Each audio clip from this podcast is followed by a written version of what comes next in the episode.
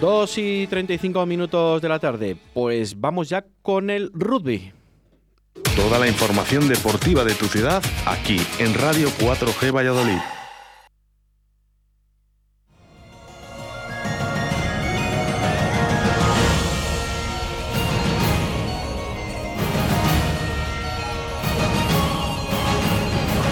El rugby con Carlos Patino.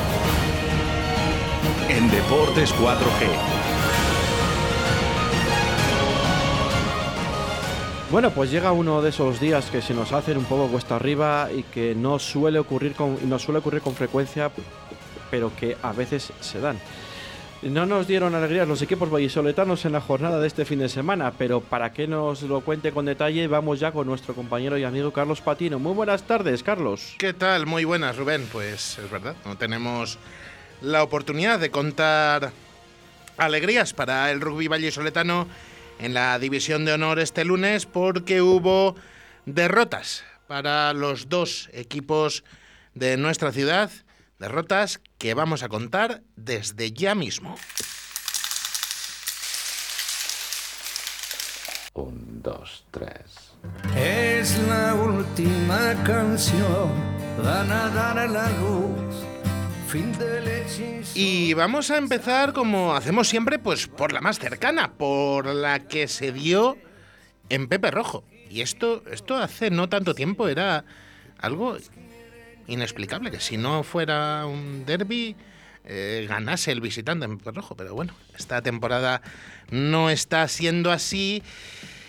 Braquesos entre Pinares quería intentar volver a la senda de los buenos resultados y la ocasión realmente era propicia para ello, porque en el encuentro de este domingo ante Ampordicia, los queseros no se jugaban solo un partido más de liga, sino que estaba sobre la mesa la posibilidad de meterse en semifinales de la Copa de Su Majestad el Rey, como vamos a explicar dentro de un momento. Pero nada, que lejos de conseguir volver por sus fueros, hay algo. No sabemos explicar muy bien el qué, pero hay algo que no funciona en el equipo azulón. Algo está ocurriendo. Es extraño, ¿no? Es extraño, ¿no? Es que haya perdido tantos partidos. Es extrañísimo. Cuatro derrotas que- consecutivas. Si te pones así. Es que hay, hay que retrotraerse a, a la década de los 90, pero, pero un montón de años, para ver al Quesos perder cuatro partidos seguidos. Y que estamos hablando del actual campeón de liga. Es, Pues, es, es eh, inexplicable. Pues, pues, pues eh, la que se le viene encima el próximo domingo es buena, ¿eh? Es también curioso. Bueno, eh, dentro de más de más de un domingo, como explicaremos Bueno, también más de un domingo, sí. Pero sí, sí. Sí, eh, dentro de prácticamente 20 días. 20 Tres días, semanas, sí, efectivamente. semanas. En fin, bueno. Y bueno, ayer recuperaba Diego Merino, alguno de los jugadores que tenía lesionado. Perdón, pero eh, la mala suerte se cebaba con el equipo y con el propio jugador, porque uno de los recuperados, Raúl Calzón, se volvía a marchar lesionado del partido. Es, eso, eso ya es el, el- colmo de la mala suerte. Lo del, lo del joven delantero de Braquesos entre Pinares. Se lesionó en, en el primer partido de Iberians en casa, en la jornada segunda. Volvió a caer ayer después de recuperarse. Qué mala suerte está teniendo el, el pobre Raúl Calzón.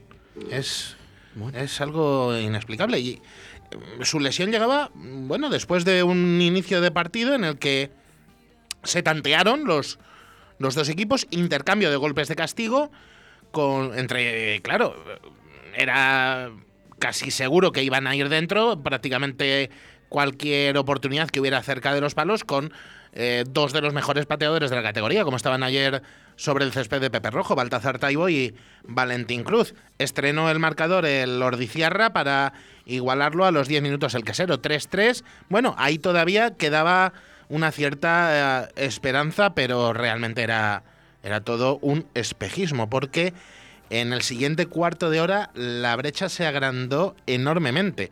Pasaba otros dos golpes Cruz, infalible ayer, y llegaba también un ensayo del internacional Oyer Goya, pasado por Cruz, que ponía nada menos que el 3-16. Un resultado que se le hizo muy cuesta arriba a los hombres de Diego Merino. Maquillaba un poquito el marcador Braquesos entre Pinares antes del descanso con un nuevo acierto al pie de Taibo, pero ese 6-16 que reflejaba el electrónico de Pepe Rojo al paso por los vestuarios seguía siendo demasiada distancia, no solo por lo que dicen los números, sino sobre todo porque esos minutos finales del primer tiempo eh, nos dejaron a un Braquesos entre Pinares eh, que consiguió elevar el nivel de su juego, pero que ni por esas conseguía encontrar el espacio para entrar en la defensa de los del Goyerri.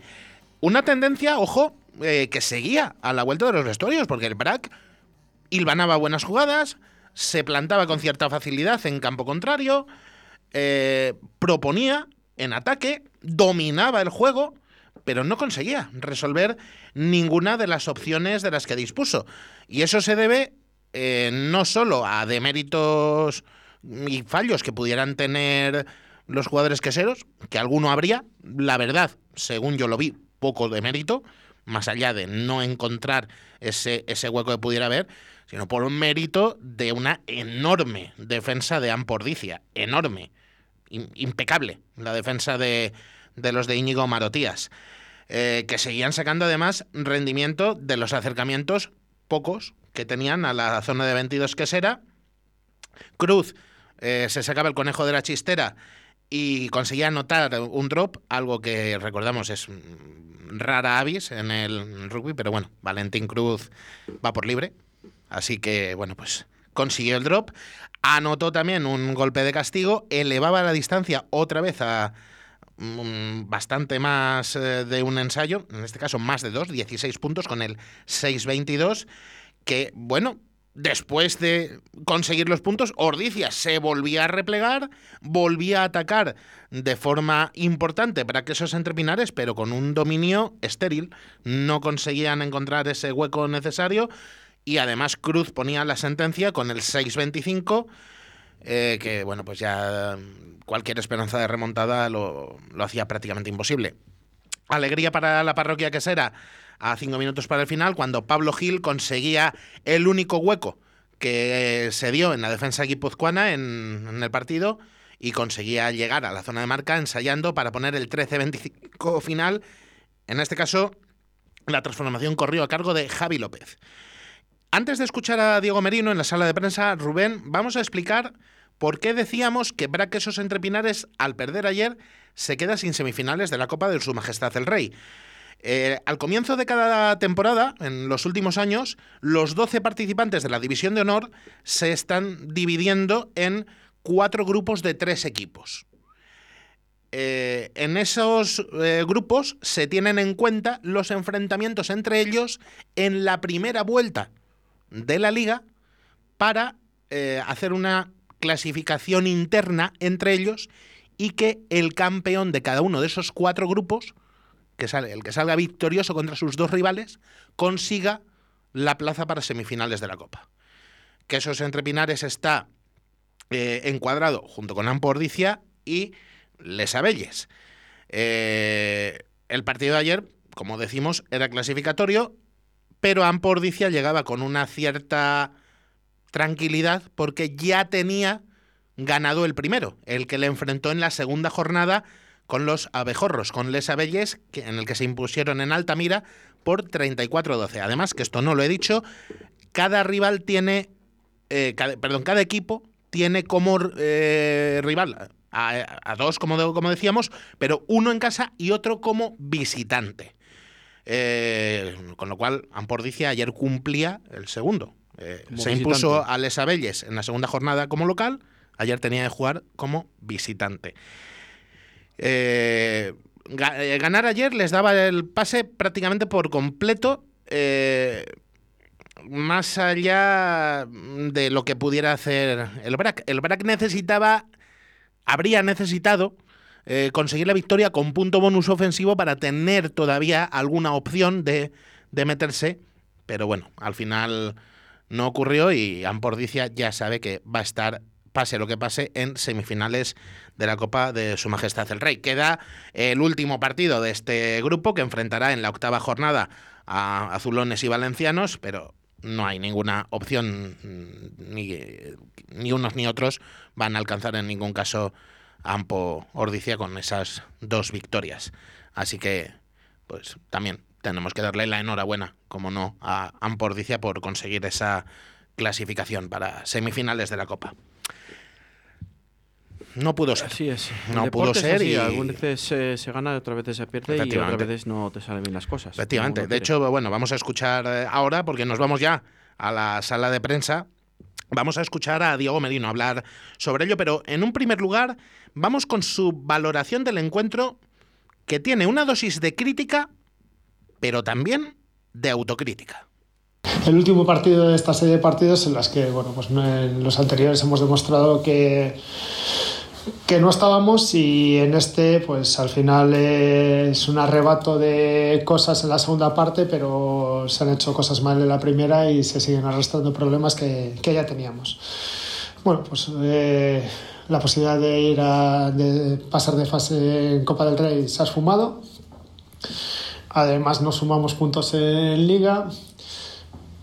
Además, ahora enganchamos un parón que, que ahora mismo igual lo, hubiésemos necesitado. Unas semanas de descanso en otras temporadas y, y con, con el tema de los Iberians ahora mismo, pues eh, no sé, lo que para algunos jugadores va a ser un, esfuer- un sobreesfuerzo y no están ahora preparados para hacerlo.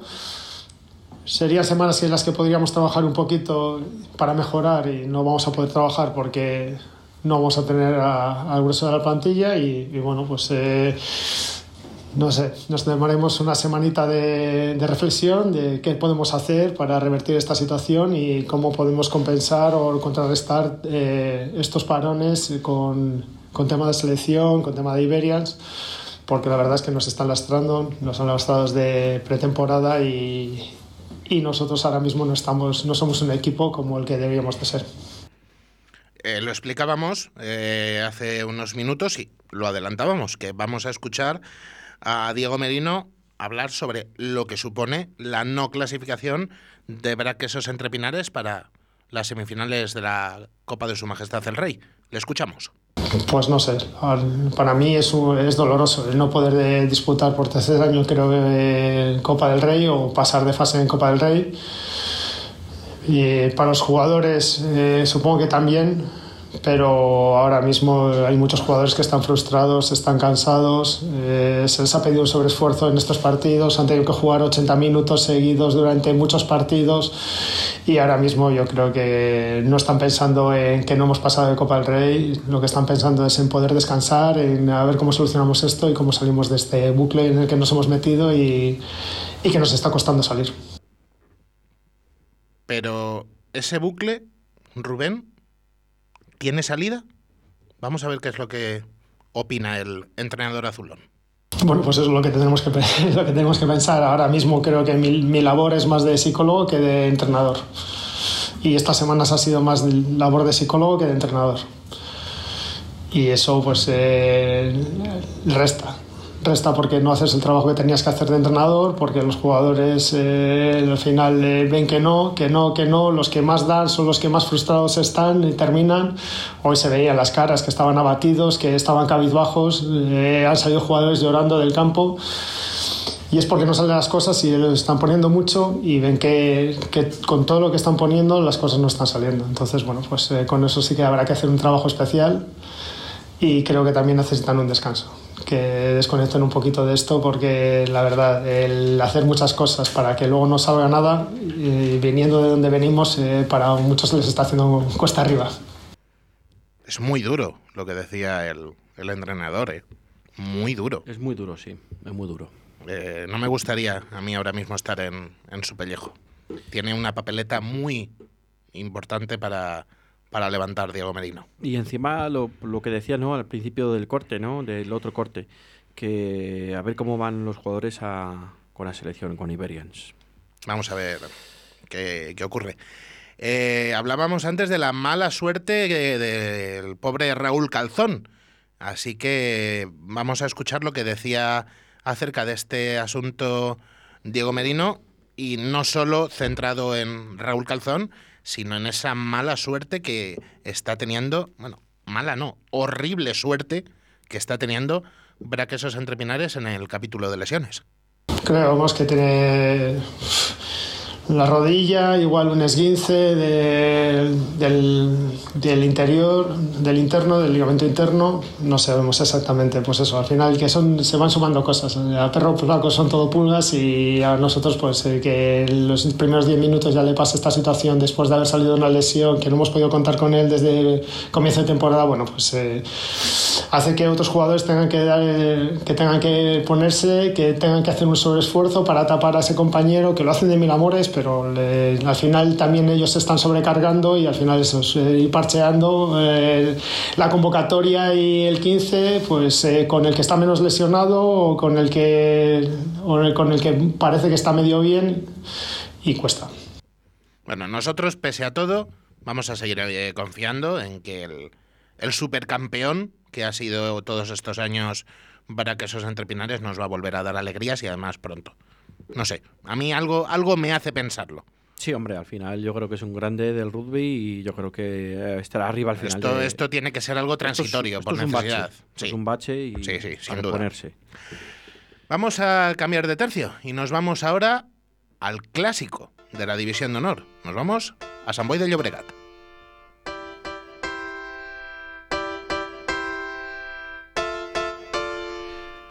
Porque en el Valdiria Leu de la ciudad barcelonesa se vivía en esta sexta jornada una nueva edición del partido que más veces se ha disputado en la historia de la División de Honor. De ahí lo de clásico. 74 con el de ayer, nada menos, entre la ya centenaria Unión Esportiva Samboyana y Silverstone El Salvador. Un partido que tuvo dos caras muy distintas, aunque cabría decir que no fue realmente el partido, sino Silverstone El Salvador, quien las tuvo. No fue bueno el primer tiempo de los de Juan Carlos Pérez, que conseguían, sin embargo, adelantarse en el marcador a los pocos minutos con un golpe de castigo eh, de Tomás Jorge, pero que fue rápidamente superado por el equipo de Sergi Guerrero.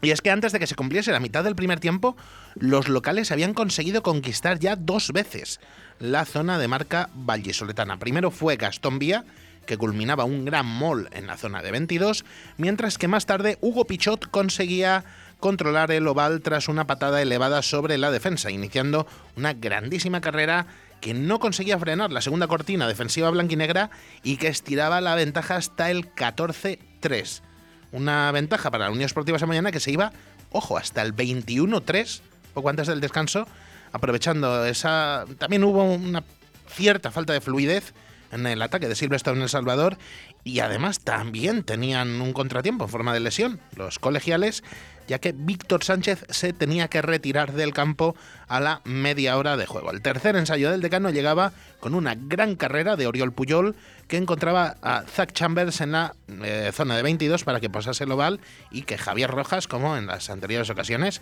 infalible, transformase y pusiese ese 21-3 del que hablábamos, pero se acortaban las distancias antes del descanso con una jugada colectiva que Tomás Jorge culminaba en ensayo para poner el 21-8 y era esta una marca que empezaba a hacer que carburase la maquinaria del líder que ya empezó a tener otro aire en estos minutos finales del primer tiempo y que salió definitivamente cambiado en el segundo. Apenas un minuto necesitaba el zaguero argentino para poner el 21-11 con otro golpe de castigo y menos de 10 para que una grandísima jugada colectiva, para mí la mejor del partido, eh, permitiese a Silvestre El Salvador volcar el ataque al- a la derecha, donde Matt Smith encontraba a David Barrios para que el canterano rompiese con su habitual velocidad y agilidad la defensa catalana y dejase el partido a solo tres puntos de distancia con el 21-18 porque acertaba también Tomás Jorge con los palos.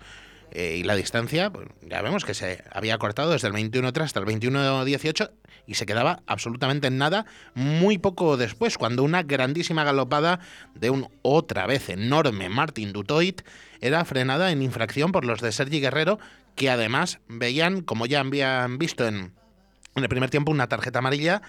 Lo pasaba también Tomás Jorge entre los palos y ponía la igualada, 21-21 pero lejos de sentarle mal a la Unión Esportiva Samboyana, les espoleó a los locales, que volvieron a subir el nivel eran muy conscientes de la importancia que tenía para ellos que no se les escapara el encuentro y con un gran ataque de Jordi Yorba por la derecha conseguían llegar a la zona de ensayo y poner el 26-21. A partir de ahí se avecinaban 15 minutos de auténtico infarto en el Valdiri. Silvestre en El Salvador estaba empeñado en que podía conseguir la remontada y los de Juan Carlos Pérez se pusieron manos a la obra.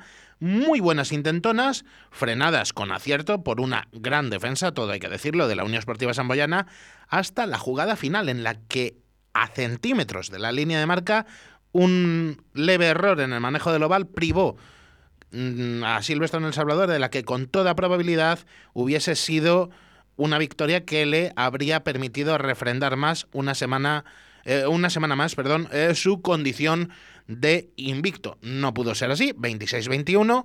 Silvestre en El Salvador conserva el liderato, como veremos dentro de unos minutos, pero cayó derrotado en casa del decano.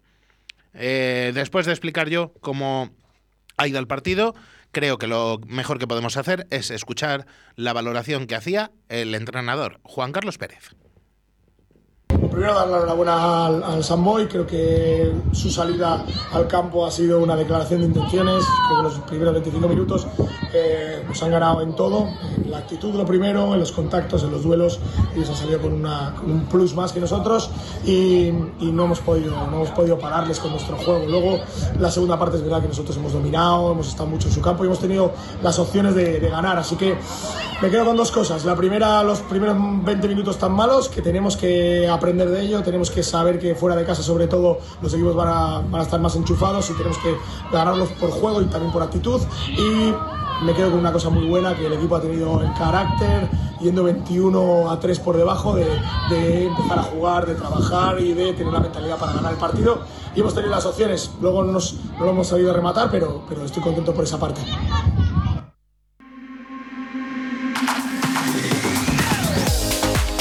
Repasamos muy rápidamente cómo ha ido el conjunto de la jornada. 13-36 se imponía Lexus Alcobendas a Complutense Cisneros. 26-21, como acabábamos de, ver, en la Unión Esportiva Samayonas y Blostón Salvador. 31-43 conseguía la victoria Barça Rugby en casa de Club de Rugby La Vila. 20-20 acababa el partido en un nevadísimo San Amaro entre Recoletas Burgos, Universidad de Burgos y eh, Ciencias Enerside.